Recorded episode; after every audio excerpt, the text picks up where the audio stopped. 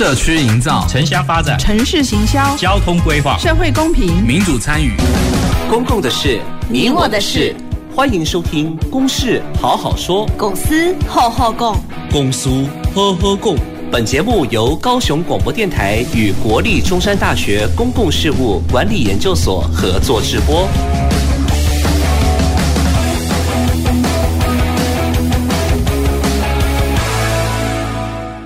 各位朋友，大家好，欢迎收听《公事好好说》，我是今天的节目主持人郭瑞坤。《公事好好说》是由高雄广播电台与国立中山大学公共事务管理研究所共同制播的节目。我们今天要讨论的主题呢是节庆活动。可以带动地方发展吗？我想这几年来呢，很多的地方政府、中央政府都在办很多的一个活动。那但是呢，办这个活动呢，是否有它的一定的效益呢？那所以我们今天要来好好的讨论这一个主题。那节目一开始呢，我要跟呃我们的听众朋友呢介绍今天来到我们节目现场的三位来宾。首先呢，我要介绍的是我们高雄市议员高敏玲高议员。主持人好，各位听众朋朋友，大家好。好，接下来呢是我们高雄市政府观光局副局长刘秀英刘副局长。郭老师好，议员好，还有嘉荣好，还有收机旁的听众朋友，大家好。好，那接下来呢是我们科聊小摇滚的发起人于嘉荣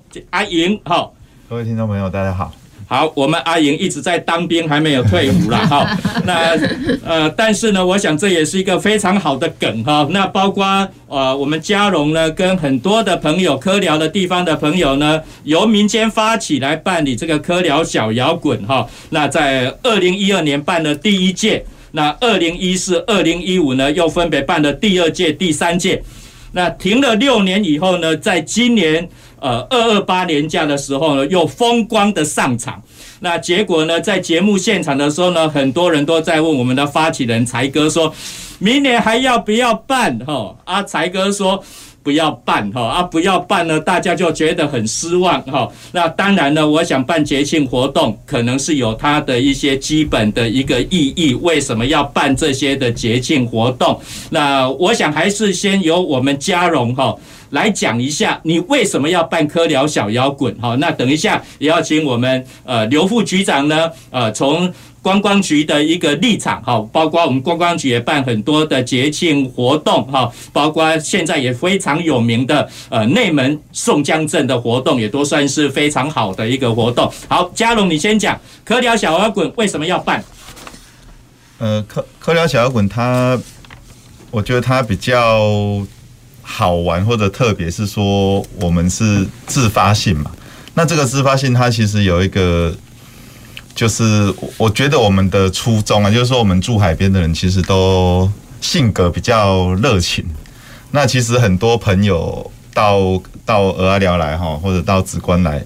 其实其实大家平常就是会啊，带你来吃海产哦。那我们去看夕阳，去海边走一走。对，其实我们我们喜欢故乡的这些。风土这些这些人物这样，那所以我觉得小摇滚的办理其实就是把这些想要分享地方的美好的这个心情，其实其实就是扩大而已。对整个活动的设计或者是整个我们想象的内容，其实就是会觉得哦，我们就是要去分享蚵仔寮的好，然后会会让人家认识这个地方。我觉得我觉得这个是。我们最单纯的初衷啊，那他其实也是因为单纯，那他就很迷人。这样，我觉我觉我觉得一开始是这样。好，谢谢嘉荣哈。科聊小摇滚就是一群傻子哈，一群爱家乡的人哈，想要把家乡的美好，那透过科聊小摇滚呢，跟大家来介绍科聊的风土人物哈。为什么说他们傻？他们都是募款来的啊，自己做自工、做义工哈啊，包括被警察拦截下来了哈。那那当然，这个又是另外一个故事，纯粹就是为了爱家乡哈。好，那接下来呢，我要请问我们刘副局长哈。那其实我想在请教刘副局长之前呢，呃，提醒我们各位听众朋友哈，那以前的春娜哦，在那个清明节前后是在垦丁这边举办，但是呢，现在垦丁已经不办春呐。春呐也可以到台中办，也可以到台北办哈。那春呐呢，本来也是一个代表民间自发性的一个活动啊，但是呢，为什么不在垦丁办哈？不在不在恒春这个地方办办了？那今年呢，叫做呃台湾祭哈。那这个台湾祭呢，是由屏东县政府来办理的活动。那假如以后呢，县政府不再继续办，那是我这个台湾季呢，就只有第一届，甚至没有第二届的一个部分。那当然呢，我想我们回到我们高雄市来哈，呃，我们今年高雄市呢也办了一个非常热闹，让我们高雄人非常有光荣感的台湾灯会的活动。那当然不只是台湾灯会的活动哈，啊，台湾到处也都在办一些节庆的活动啦，不管是艺术啦、音乐啦、传统的技艺、传统的活动、节庆的活动。那我想想。请教我们刘副局长呢，我们为什么要办这些节庆活动？嗯，谢谢郭老师。其实像刚刚嘉荣有提到，他提到了摇滚，嗯，蚵仔寮小摇滚，他其实有提到两个重点。第一个，它其实有它的独特性，而且呢，它也结合了蚵仔寮渔港海岸的这样子的一个在地连结。它其实要是要跟在地脉络是要结合，它才能够往下生根。那回到像刚刚老师提到的台湾灯会，其实台湾灯会，嗯，交通部观光局这边主办，它已经把它定位是国家级的庆典。不光只是一个地区性的，因为对于呃。嗯，交通部观光局来说，他们对外宣传的时候，其实国外已经把台湾灯会比照是像迪士尼一样的一个国家庆典活动。对于国外，不光是台湾，甚至国外的观光客来讲，如果他们要了解台湾，要了解我们在地的文化，其实它是很有特色的。特别是一些传统灯艺的一个精湛职人的一个呈现，其实对外国旅客来讲是很有很有代表性的，而且对。承办的城市来说，它可以结合中央的资源，然后把我们一些在地的特色，比如说它在台北办跟高雄办有什么不一样？那我们在高雄办就要有高雄的特色，我们必须要结于结合我们的一个城市的一个意象，不管是我们在港口在二河湾办，或者是我们象征我们县市合并之后一个产业转型，从工业城市转成一个艺文的一个场所，我们在嗯县市合并的一个文化门户所在，也就是在魏武营这边，在。从场域的选择，一直到我们执行的方式，比如说这次的嗯作品的呈现的特色，在魏武营，我们要结合它原来从马卡道族的一个原住民的猎场，转换成一个军事设施用地，乃至于到现在已经变成都市之肺，所以我们结合它地貌的多元，还有这些城市的一个脉络，在作品的陈设上就有原民的作品，有结合地貌的一些展出，而在爱河湾那边。连港口本来就是一个跟世界接轨的一个。国际的一个门户，一个世界之窗，所以那边呢，我们选了很多，嗯，再加上博尔这几年来的一个一个给人的一个艺文基地的形象，所以那边的作品会比较嗯侧重在国际灯节的一些精选的节目，还有一些当代艺术的呈现。所以我们从不管是从地域特色，还有乃至于整个策展内容，如果我们可以做出自己的特色化，那就符合节庆的这种跟在地的脉络的结合，还有一个独特性。那这一次。呢，当然，呃，我们说到节庆，大家想到节庆就是呃五彩缤纷、热闹非凡，而这种热闹它其实会带动很多的商机、跟买气、跟人潮。那对于我们观光区来说，这些。带有独特性跟文化意涵的这些活动，其实跟民众的生活是息息相关。然后，透再加上一些观光流程的一些包装，其实带动了一个整个。因为常有人说，观光产业就是呃一个龙头产业，它不管带动了嗯从住宿、从交通、从娱乐、从购物等等。可以带动一个商机，让民众在赏心悦目参加活动之余，也可以带动这些人潮、这些钱潮跟这些产业。那特别是像目前在这个疫情期间，其实这一点是蛮重要的。所以当初我们也是抱着这样心态来办今年的台湾灯会。好，谢谢刘副局长哈。其实我们高雄市今年还算蛮幸运的哈，在奥密克戎还没有流行盛行之前呢，我们就在呃二月份呢风风光光的把我们高雄灯会啊办完了哈。而且呢，可能大家也经过了将近快两年的。呃那个 COVID-19 的一个影响哈，大家都闷坏了。那难得有一个台湾灯会呢，在高雄举办，那我相信呢，也让大家看到我们高雄的美啊，不管是大爱河的灯区，或者是卫武营的灯区，都可以呈现高雄的一个特色。好，那接下来呢，我要请我们的。Rocker 议员哈，我们高敏玲高议员呢，曾经是一个 Rocker 哈，那所以呢，我相信他不管是对他呃选区范围里面的科聊小摇滚，包括他因为是一个 Rocker，对我们高雄市的呃文化艺术呢，也都是非常的关心。那请高敏高议员呢，跟我们分享一下，你看到我们在办理这些节庆活动，那它的意义跟目的到底是怎样呢？呃，其实我认为我们高雄市，或者是说全台湾的各级政府，包括中央政府，在办理这一些节庆活动，其实最重要的意义跟目的，当然我觉得是强化我们自己的在地认同。那第二个，当然它会有很多周边的效益，比如说像刚刚我们副局长讲的，它可以带动我们地方的经济，甚至带动我们地方创生，有一些磨合跟媒合的机会。那还会有新的商机跟买气，那当然也会提升，呃，透过活动的举办来提升我们的观光价值，也带来观光的效益。那其实我们刚刚其实大家有很多的讨论，其实活动或者是庆典，呃，不管它是一种嘉年华式 festival 的方式，还是呃比较小型的活动，一天两天的这种活动也好。其实它可能可以分为不同的层级，比如说像刚刚我们最一开始谈的，呃，科廖渔村小摇滚，它是从民间自发性办起来的一个，你也可以说它是一个地方创生，也可以是一个就是非常有草根性的，有充满海洋的这种。豪迈的、热情的这样子从基层起来的一个一个活动，那也有像刚刚我们呃副局长讲的，它可能是一个代要代表城市意向，那它是一个 city，一个是 local community，一个是 city 这个层级，那也也去包含我们高雄市县市合并不同的元素特色，那甚至呃台湾灯会它又是一个国家级的一个全国性的庆典。所以从不同的层级，我们会看到活动的这个多元性。那我们今天当会很希望说，呃，这些活动绝对不是哦放放烟火就结束了，而是办完活动，活动当中可以带来什么？那活动结束之后又可以留下什么？那其实我们这几年高雄市也办了，其实各个区处都办了非常多的活动，比如说，比如说像这一次台湾灯会，因为它是国家级的一个庆典。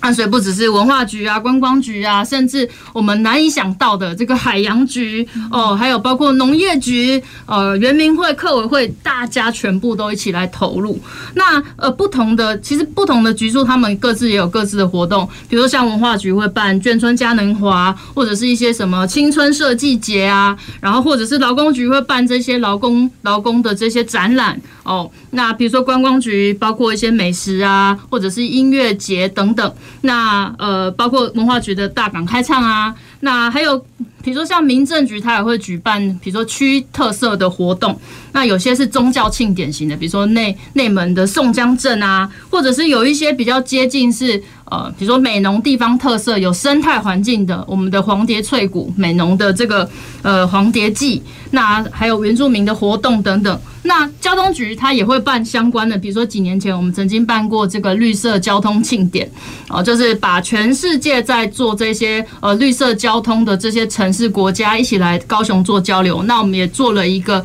呃高雄的这个绿色交通的示范区。那还有比如说环保局也会做，比如说净滩啊各种的环境的教育。所以其实，在不同的层级，可能会有局处各自的活动，也有可能是以地方地区性的活动，也有可能是跨局处整合性的活动。那我认为最重要还是回归到我们办活动是什么样的目的。那我们在办活动的过程可以给人民、给市民有什么样的参与感？那可以带来什么样新的刺激跟创新？那最重要的是活动办完留下了什么？不不，我们都不希望留下留下这个满地的垃圾，然后诶，又又过了一年，大家都恢复到原本的样子，而是希望真的可以创造一些回忆跟呃共感，还有对呃这块土地的认同。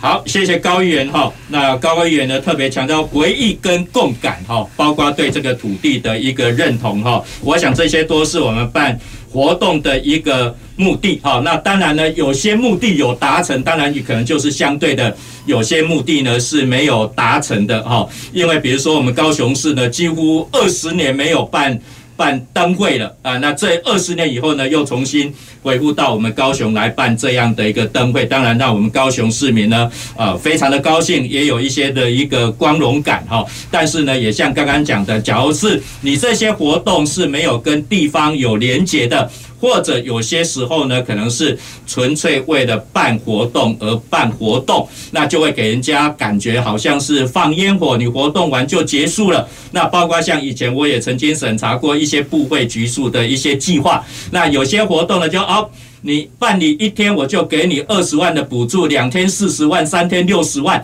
这样的一个活动。那这样的活动呢，可能就是，诶，我可能就是一个礼拜六或一个礼拜天，啊，两天的活动就结束了啊。然后包括找一些呃公关公司、演艺公司来策划，然后好像。诶，都要吃一餐呐，哈，都要吃一餐哦。今天或许是石目鱼大餐，明天是芒果大餐，然后又来一天是呃那个莲雾大餐或什么样的大餐，哈，好像给人家感觉就是为什么政府或者是不同的单位有时候办这些活动，怎么都大同小异嘞？然后就是吃一餐，然后可能就是诶一两天就活动了，好像。穿过水无痕的一个样子哈，那所以呢，我想我们回到我们第二个问题哈。刚刚我们多讲到很多活动是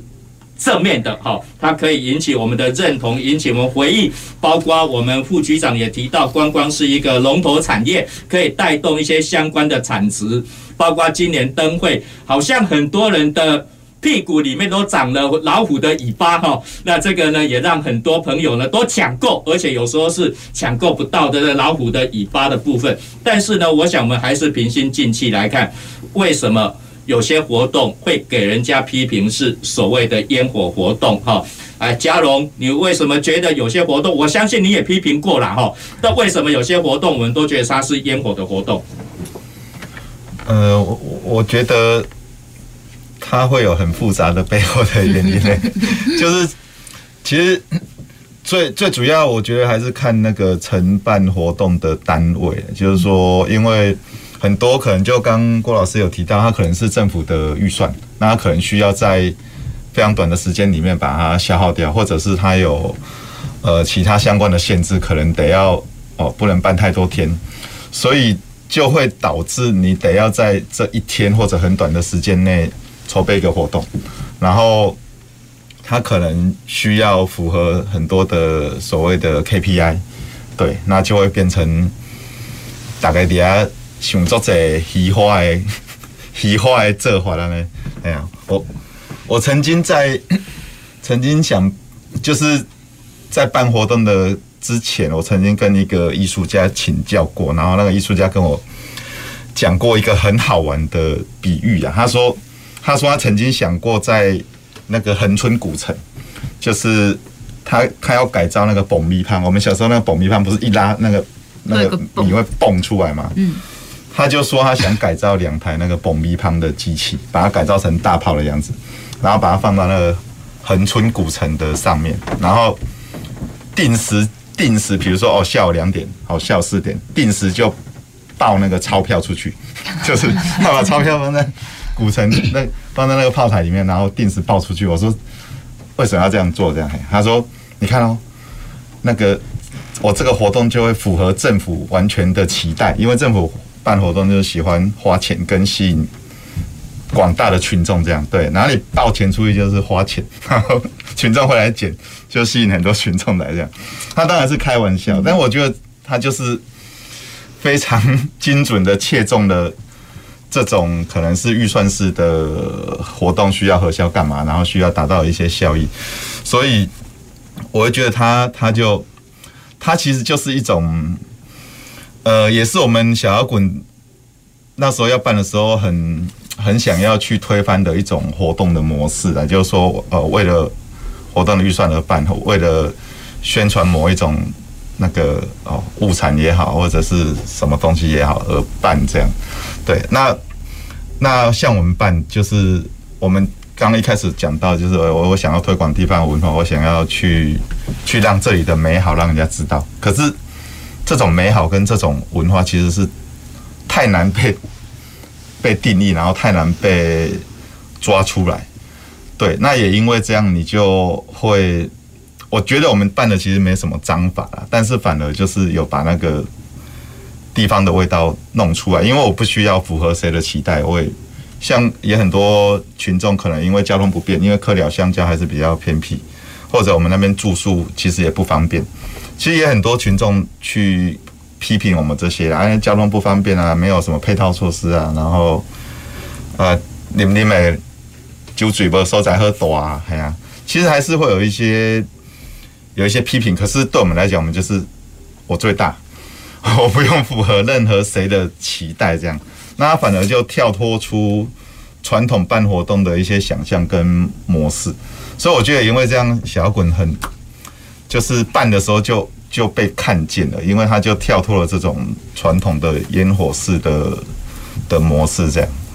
好，谢谢嘉荣哈。无可否认的就是我们在办理活动的时候，特别是公部门办理活动，那可能是要招标委外，由外面的厂商来执行。那我们要如何确定这些活动呢？有没有达到我们的效益哈？那可能呢，就真的说，诶，我们需要设定一些 KPI，要有多少的人潮过来。那假如要有人潮过来的话呢，或许可能我找一个。呃，偶像级的哈，那个那个明星或歌星来的话，说不定就很容易来达标了哈。那所以我想也一样，接下来呢就请教我们刘副局长哈，因为我们观光局呢也办了很多委办的一个工作哈。那刚刚讲到了说，诶，我们承办单位。呃，可能也面临到一些挑战，面临到了一些限制。那特别呢，不管是我们甲方的委托单位，或接受我们甲方，也就是政府委托的呃承办单位，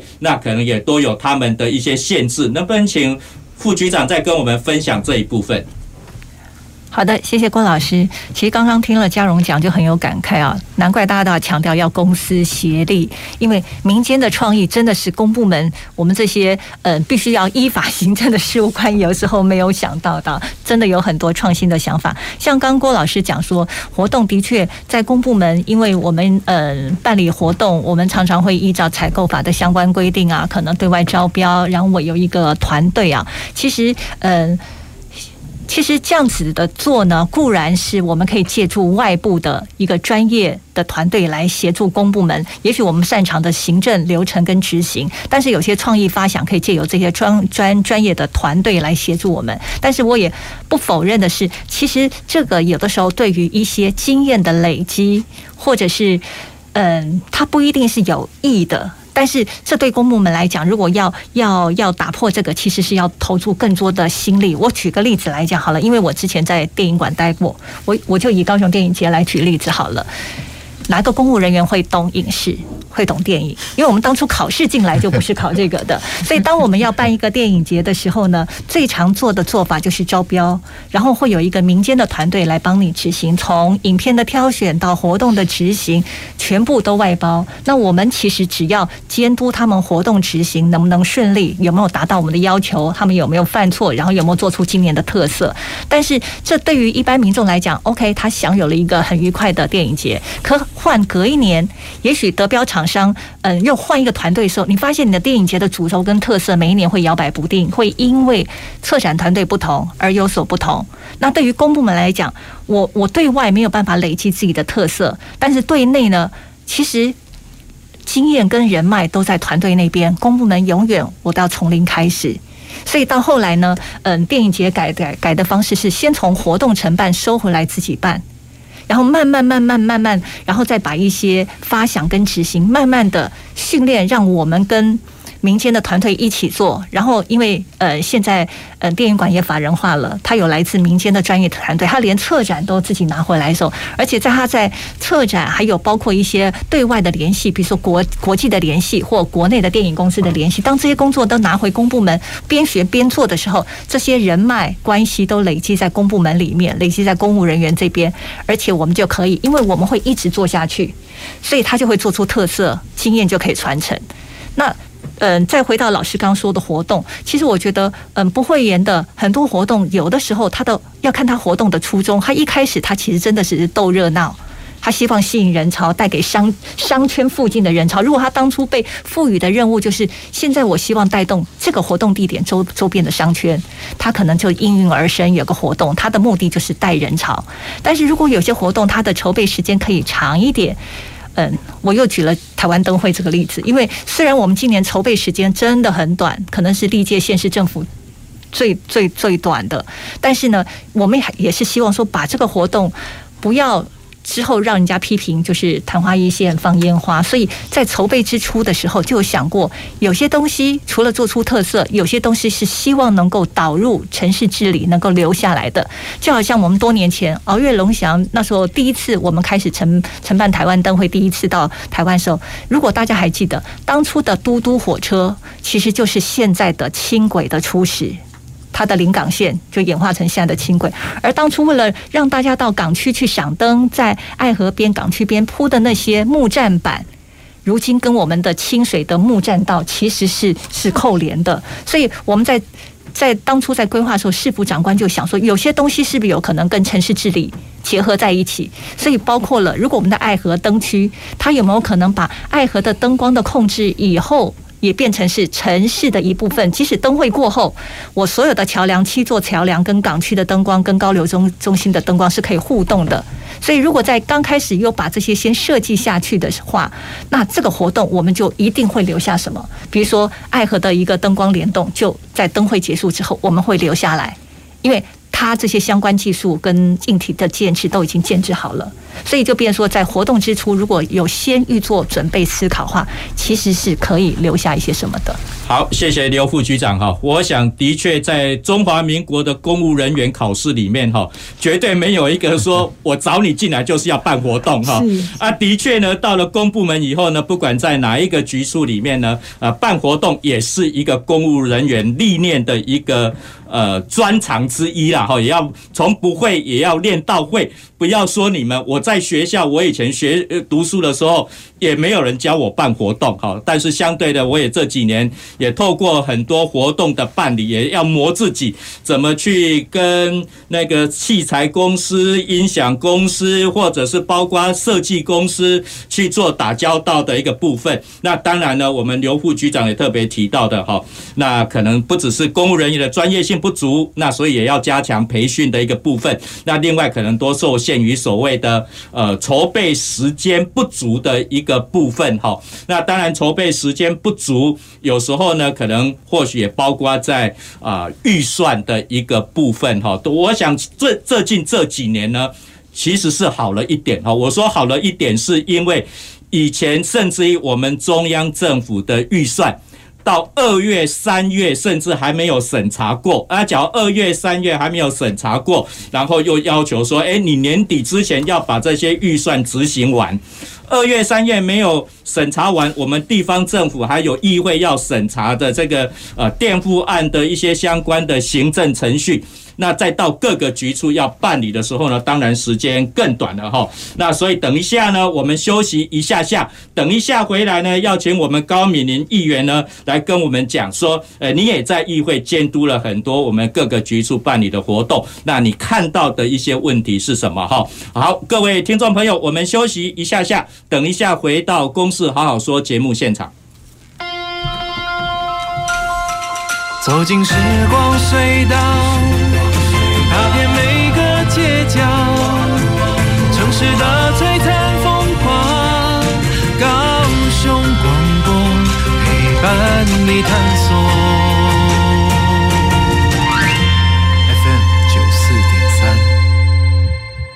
哎，阿雄啊，啊，你上次去田里种稻受伤，不能工作怎么办呢？还好你有提醒我参加农民职业灾害保险，让我因为种田受伤能获得适当补偿。嗯，农民职业灾害保险让实际从事农业工作的农保被保险人保障更完善。只要向投保农会申请加保，经农会审查通过后，跟劳保局申报就可以喽。详细内容请洽劳保局查询。以上为劳动部劳工保险局广告。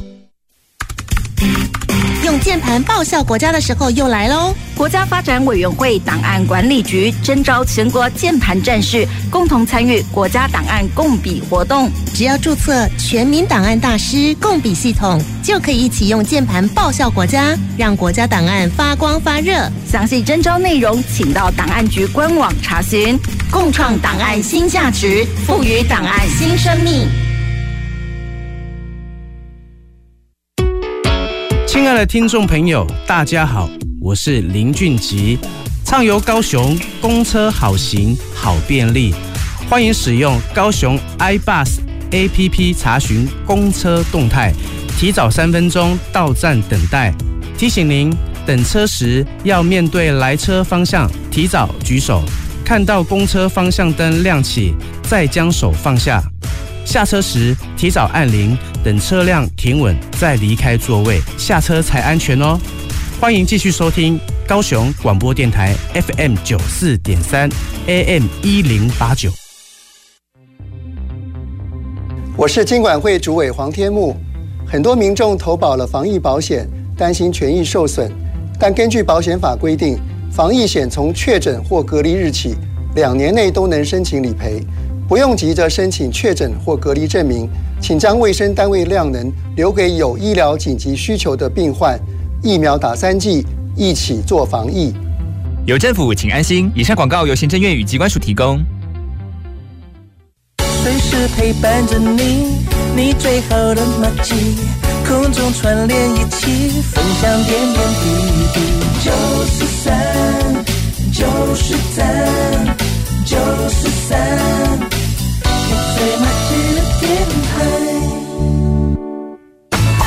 公共的事，你我的事。您现在所收听的是高雄广播电台与国立中山大学公共事务管理研究所合作制播的《公事好好说》。好各位听众朋友，大家好，欢迎回到我们《公事好好说》节目现场。我是今天的节目主持人郭瑞坤。我们今天讨论的主题呢是节庆活动可以带动地方发展吗？那我们今天邀请到三位来宾，那分别是我们呃高雄市议员高敏玲高议员，还有我们观光局的副局长刘秀英刘副局长，还有。科聊小摇滚的发起人于嘉荣啊，那我们刚刚已经讨论了很多的事情哈，那特别是刚刚在上半场快要结束的时候呢，我们也讨论到说，呃，为什么很多人会批评说节庆活动是放烟火啦？啊，当然也有一些是承办单位的问题，或者是我们行政部门呢，呃，在过去的一个行政人员的专业的问题啊，或者是筹备时间不足的部分。那所以呢，我想我们。高议员呢，在议会也纵观了各个局局处呢办理的不同的活动，那能不能请我们高议员呢跟我们分享一下啊？办理这些节庆活动呢，为什么有些人会批评说是呃放烟火的活动？呃，我觉得其实诚如我刚刚在我们节目的第一 part 在讲的，其实活动有很多不同的类型哦。那当然，除了放烟火型呃的放烟火式的这样的节庆活动之外，其实呃也要回归到其实有一些基本面上，比如说我们高雄市是一个人文地产非常丰富的一个城市，我们固定就是有分非常多呃非常棒的这个水产品，呃非常棒的农产品，呃或者是非常美丽的呃这些。些地方的人文特色或者是自然景观，那为了去宣传或者是为了去帮忙去行销我们高雄的，比如说呃地方的呃产物，所以常常也会有呃比如说我们固定会看到哎蜂蜜节啊、露竹番茄节啊，哦然后再来呃是木鱼文化节哦、乌鱼文化节、哦海鲜节，然后永安石斑鱼文化节等等。那呃，我要讲的就是说，其实刚刚两位都有提到，其实公部门在举办活动，确实会有一些呃，有一些有的时候会流于形式，比如说像固定的每一个年呃，每一个几月的时候，刚好就是出产什么样农产品的时候或水产品的时候，这个时候确实也要办理一些行销活动，来让更多的消费者或是让更多的市民朋友知道说，哎，我们有这么好的水产品，我们希望能够帮助农民把这么好的呃。呃，东西能够介绍给消费者，甚至是呃到高雄市以外。那第二个是说，但是这样的活动举办，有时候常常也确实会变成流于形式啊，比如说每次就来吃一摊哦，比如说就来一个冈山羊肉节哦，每年就来吃一摊，每年就来虱目鱼这边吃一摊，有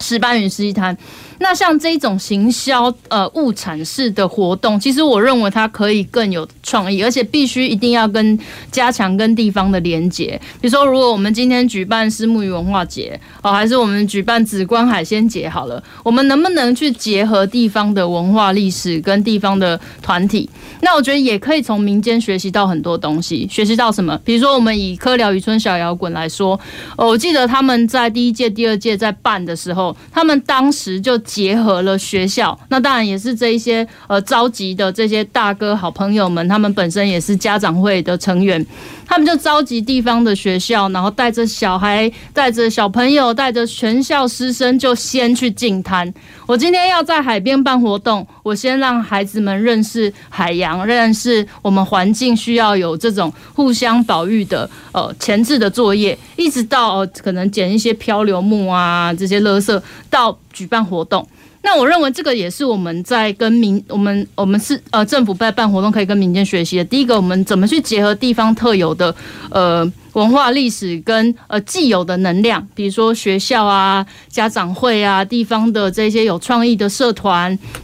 那第二个是说，我们在办活动的时候，能不能有更多的创意？就是说，呃，能不能更有原创性，而不是流于哦招标啊，这个就是三十万要办完这个活动，然后呢来了就一定是哦一个记者会，然后就拿一个拿一个标语，大家拍完照哦就结束了，然后接着就吃。好，那能不能结合更多地方的东西？比如说像在沿海地区，我们办这些活动，我是不是可以结合蓝色公路的游程啊？哦，能不能去？比如说像呃科寮渔村小摇滚，他们做的很好。的是，哎，他们又带着去地方的这个什么刚刚刚安门文化哦，有这个三合院啊，去了解地方的文化。勾扎了勾扎郎哦，也借出席安那 key 哎，好，那其实会透过不同的这些呃地方文史、历史、文理的结合，其实让这个活动才不会变成所谓的烟火式的哦。今天吃一吃结束了，留下一地的垃圾，而我没有获得什么，只有口腹之欲。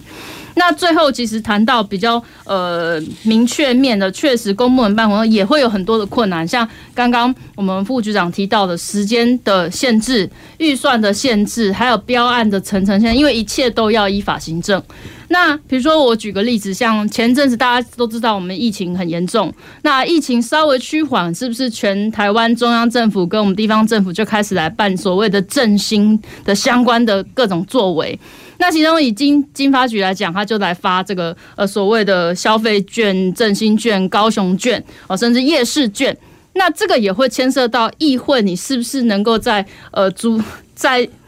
对的时间审议完预算通过？哦，然后让他们可以去办理这些相关的这些筹备，所以确实在一些特殊情况的时候，真的是呃行政部门真的没有像民间有那么多的自主性以及这么多的弹性。那最后就是说，我们怎么样把一个活动办好？我还是认为要回归到办活动最初的初衷是什么？我们今天是想行销高雄，我们今天是想呃想让更多人认识呃冈山，或者是更认识眷村的文化。啊，或者是我们今天就是要来推销我们高雄在地的这些物产，而且我们要结合更多的观光，让这一个民众、游客、消费者来了，他不是只吃到东西，他还有充满很多高雄美好的回忆。那他还会再来，他会变成一个回头客，那他会揪更多人一起来高雄。那所以，呃，我想在活动上面，刚刚副局长提到，公司的协力是重要的，甚至公民的参与是重要的。我们现在高雄市已经有一些很多特色公园就已经开始在做公民参与，或者是一些地方文史工作，我们会有一些小小的预算，呃，丢出来让公民参与。那我觉得，也许活动的举办也可以是一个，呃，找到一个模式，让公民参与进来。什么样的凤梨节，还是什么样的海鲜节，是我们想要的呢？那在第三个是说，有一些在行政部门，比如说像刚刚副局长提到一些艺术文化类，他比较专业，哦，那他可能也会回归到以前我们通过这个行政法人化，让这个行政部门能够有一些呃。独立性跟一些呃自主性跟一些弹性的空间去运作，那我想这几个点可能是我们在未来办理活动上面可以再去努力的方向。好，谢谢高议员哈。的确，我们在办活动的时候呢，也要诚如刚刚我们议员所讲的哈，要结合地方的文化历史啦，然后要整合地方的资源啦，更多的创意，还需要有一些原创力的一个部分哈。那我想这呢，都是很好的建议，但是相对的也给我们公部门呢更多的挑战哈。呃，我在学校有时候都会开跟学生开玩笑，特别是在职生哈。你们现在身处于官不聊生的时代，哈 啊，因为刚刚不管是我们从民意代表的要求，或者是我们民间社团 NGO、NPO 的要求来讲，我们的确对公部门的要求越来越多，哈，不管是所谓的公民参与的一个部分，我们的需求是越来越多，但是呢，也诚如刚刚我们高议员所提醒的，哈，回到。办理活动的初衷，回到办理活动的目的是什么？我们有时候呢，其实办活动或许先算是一个试办，我以后呢要正式的展开，要正式的来对这个环境呢做怎么样的规划，做怎么样的改善。我软体先行，先借由活动的举办，让大家可以想象。这个未来的情境哈，哎，这个好像说起来又有点历史了哈。那个、那个、那个鄙鄙人在下，我也曾经在八十五年在盐城区，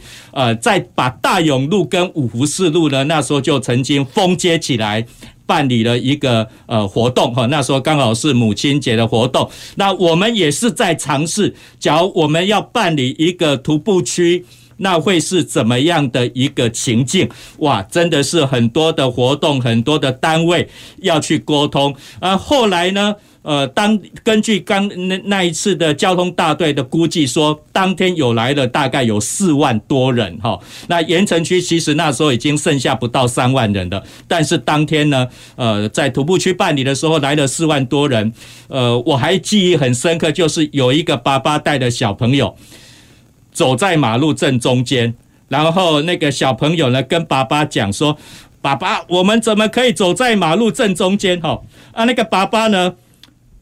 很骄傲的回答说：“我们今天就是要走在马路正中间。哦，甚至于包括活动办理的时候，真的是占据了整个五福四路哈，有人就直接躺在马路上哈，这种情境好像现在说起来好像还还回味蛮多的，但是呢，的确办活动。”不见得是我的目的，我的目的是要说，诶，徒步区角在高雄办到底是怎么一回事？哈，好，这边呢也分享了我自己的一部分的经验。那我想我们最后呢要来挑战的哈，要来讨论的就是，我想我们讨论了这么多，我们都是希望高雄市呢越来越好，然后包括这些活动呢可以办得更好，而且等你达到。我们办理活动的目的，回归到我们办理活动的初衷哈。那我想在这边呢，办理活动经验最丰富的，当然就是我们刘副局长哈。呃，我们刘副局长呢，呃，不管是在文化局或者现在到观光局哈，老实说了哈，我们讲说官不聊生，我们刘副局长也绝对是其中一个人呐哈。文化局跟观光局的很多同仁哈。几乎都没有礼拜六、礼拜天的啦，哈！礼拜六、礼拜天就是他们办活动办最多的时候，哈。那我想呢，就请教我们刘副局长，哈，那个你办理活动，你最大的挑战是什么？其实刚刚我们高议员讲了很多建议，哈，也都是把这个压力再加诸给你们行政部门了，哈。你们要去整合更多的资源，还有更多的创意，压力都在你身上。是。的确，其实今天来到现场，其实也是想听听，包括议员还有呃来自民间的力量给我们的一些建议啊。其实像刚刚提到，我们办活动有很多的挑战，如何办，如何能够展现创意，然后办出特色，而且还要符合各界的期待。但是我觉得现阶段对我们来讲，眼前最大挑战其实是防疫。就像我们办活动就要聚集人潮，然后嗯，但是这个人潮到底？到底我要不要大肆的宣传，号召大家一起来聚集呢？还是说我一旦聚集人潮，我相关的防疫，嗯，比如说我们观光局最常推的美食活动，我我要推不推，其实对我们来讲都是很为难，对，所以就变说现阶段这个防疫如何兼顾防疫是一个大的挑战。然后另外就是办活动的时候，可能我讲的都是比较枝微末节。就是我们在执行上，一个防疫，还有一个就是对于周遭的民众跟或相关防疫环境的一些影响，如何减轻到最低？因为对我们来讲，办活动规模越大越好，参与人潮越多越好，那就是热闹。但是有的时候，尤其我们在都会里办活动，其实周遭的居民他不一定这样想。确实，对对对，所以有时候反而，呃，如何办出创意，如何办出特色，这个有时候是要跟团队脑脑力激荡，不是我努力我就一定可以做得到。但是我们现在眼前碰到的是兼顾防疫，又能够兼顾能够观光，而且又能够让民众满意，特别是周遭活动周遭，反而是我们在在线上办活动的时候常常会碰到的。好，谢谢刘副局长哈。的确，办活动真的是有很多的挑战哈。那当然，当前呢，当然就是防疫了哈。但是有时候办活动的时候呢，还是会担心会不会对周遭。社区跟环境造成影响哈，比如说声音太大了啦，或者是交通阻塞啊，影响到当地居民的一个生活哈，这当然是最大的一个挑战哈。那个嘉龙，你也是事主啦哈，你也办过很多的活动，你觉得你办活动最大的挑战是什么？我觉得最大的挑战是钱，就是经费啦。我觉得经费真的是。真的是没有钱，万万不能这样。对，那呃，我们虽然是自己募的，但是其实你还是会面临到这个问题。然后，比如说我们那时候办完第二届的小摇滚的时候，有一个导演在左镇，有一个导演叫林福清。然后呢，他就那时候台南县市要合并这个议题，他就很怕他住的那个那个地方叫左镇，左镇会消失掉这样，所以他就。办了一个叫做《故乡是我的爱人》的音乐季，这样对。然后林福清算是第第三个被我们影响的人，第二个被我们影响的人叫做谢明佑，就是那个台南的对金曲歌王。他他来我们这边表演完之后，他就觉得，哎，民间自发性的活动怎么那么好玩，然后那个自主性那么强，这样，所以他就回去安平抠了一个音乐季，叫做南吼音乐季。对，就就那安安平那边的海岸会发出一种吼叫的声音，这样其实都非常有在地性的的活动。那其实我们那时候三个以团队来讲好了，其实我们就有在想说，哎，有没有可能让它形成一个南部的音乐音乐季的盛世的那种那种传统？这样就是，哎，你可能二二八来科寮渔村小摇滚，那也许五月好六月是在安平的南吼音乐季，那可能。哦，七月八月是在左镇的那个故乡是我的爱人，这样。对，我们那时候想了很很多年，那每年就是全台湾的民众的意向就是，哎，南夜的洗干搞，我们就到南部去摇滚这样。嘿，那第一个倒的就是林福清，他自己因为他也是募款，对，然后左镇又相对的偏远，他面临到的问题非常多，比如说他是在一个农田里面办。那农田你要让民众可以比较舒适的到这边来听，因为其实他花了非常多的成的成本去把场地弄好，包括农田的排水沟怕人家掉下去，所以花了三十万去用铁板把它盖起来。对，那黑哥黑哥他们在安平也是，就是他当然也是面临到很大的一个募款的压力，这样。后来他们现在就变成比较小的模式，就是有点像那个。那个叫做高高杯镜啊，就是说我们那种庙会会庙跟庙之间会互相的交配，然后他们现在台南的模式就是，哎，不同的里、不同的商圈，它就是类似一个大头这样，那他就每年轮流去办那个南投音乐季。对，那为什么会调整这种模式，或者是林母亲导演他为什么后来只办了一届？其实我觉得很大的困难都是面临到经费。那有时候像我们是，我们这几个都是用募款的。那其实你如果是一个有理想的公关公司好了，你有理想的一个 NGO 组织，即便你可能每年都去办哦，比如说我去承接海鲜节来办，我去承接甲仙的玉顺节来办，你即便很有心想办，也许你明年会标不到，欸，对，虽然你标不到，你再怎么有心，其实你那个经费还是会有一些问题的。所以我觉得这几年下来，经费这件事情真的是。我们很头痛的，就你也很多理想，可能，好像我们也想过那个小摇滚想在海上搭舞台啊，像那个西湖印象这样，居民都从海上走出来这样，对。可是其实你你会需要非常庞大的经费啊。那在没有政府的支持下，或者我们没有跟政府募款的状况下，或者是资金的筹募不足的状况下，其实一直是我们很大的一个问题。这样。好，谢谢嘉荣哈。有钱未必可以把事情办好哈，那没钱呢是万万不能啦哈。所以科聊小摇滚的举办，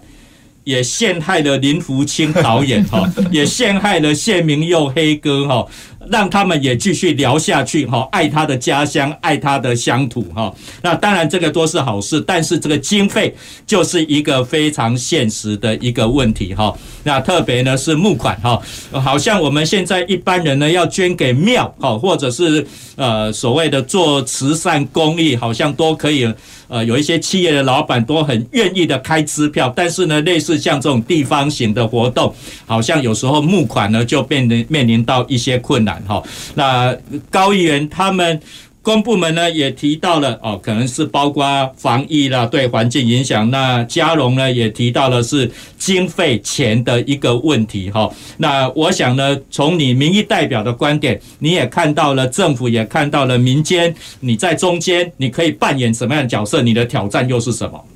嗯，其实我觉得很有趣。其实，呃，过去我在学生时代啊，在高中的时候也是班联会主席啊，就办了这个毕业舞会，我都不找公关公司。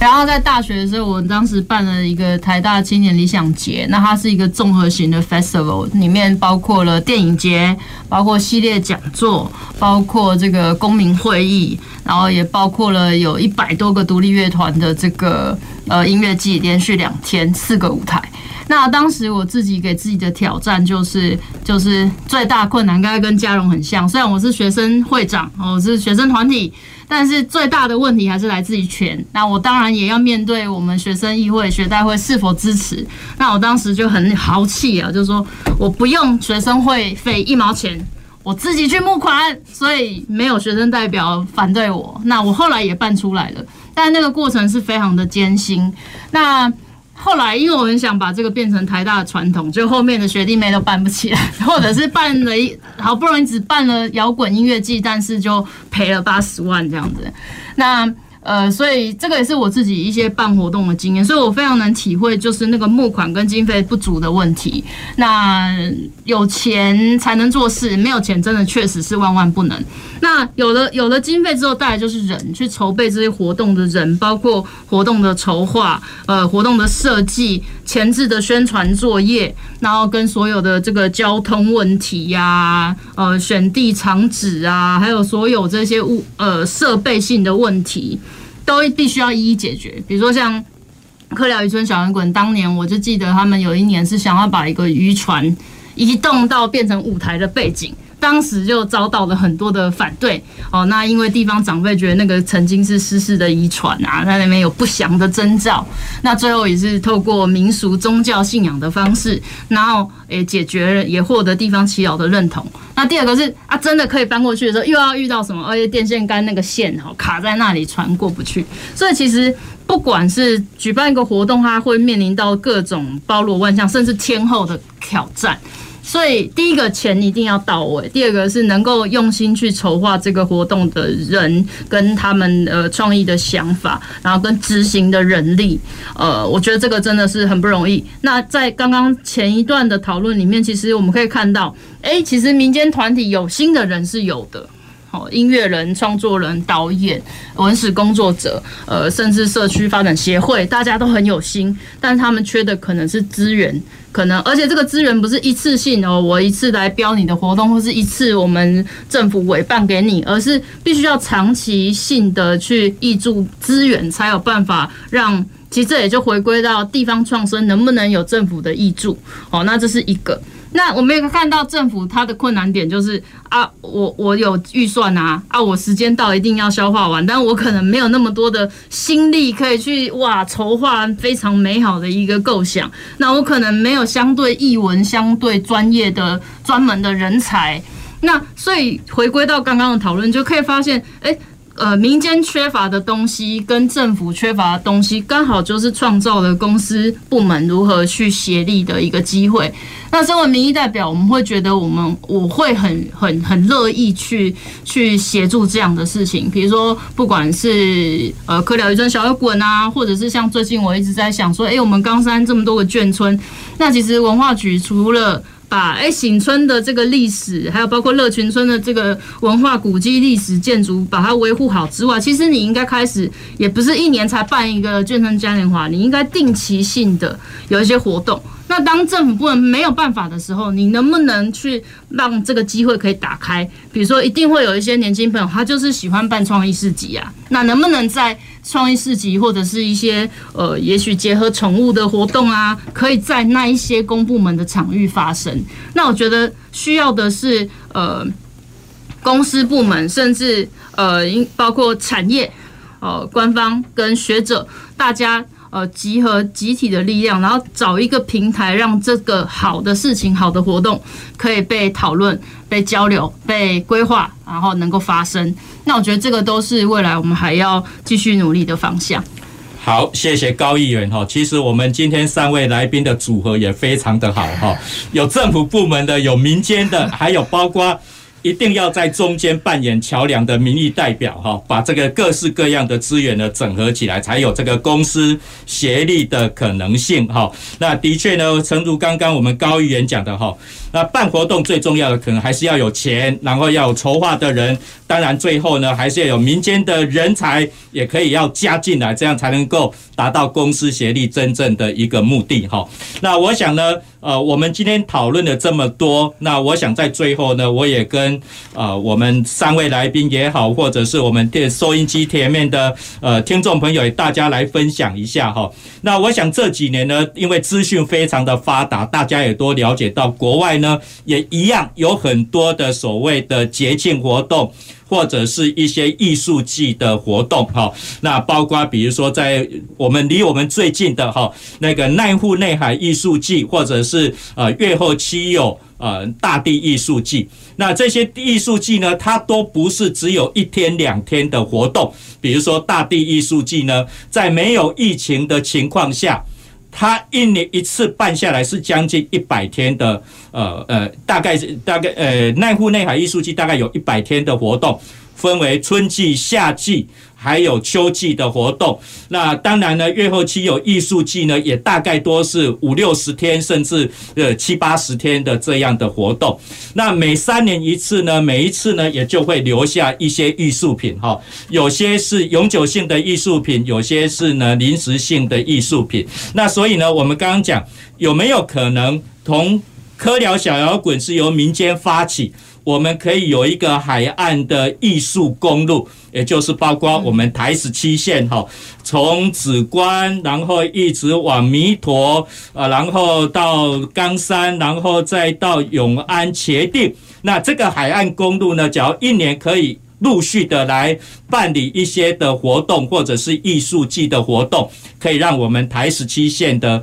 公路呢，呃，更好玩，然后可以吸引更多的人才哈。那特别呢是最近呢，我们很多的产业都到高雄来投资进驻了。那我相信这些高科技的人才呢，他们也需要有更好的生活品质、更好的生活环境，当然也要更多的活动，让我们这些呃新来的人、回乡的人可以来参与哈。那今天呢，我们非常高兴呢，邀请到我们呃高敏玲议员，还有我们观光局刘秀英副局长，还有柯寮小摇滚的发起人于嘉龙，来跟我们共同来讨论啊节庆活动带动地方发展的议题。那我们今天的活动。那就到这边呢，要告一个段落。公司还有说，每个礼拜一下午五点半到六点半，在这边呢九四点三跟你准时来讨论我们关心的公共事务议题。呃，我们下个礼拜同一时间，欢迎各位听众朋友准时收听，再见哦。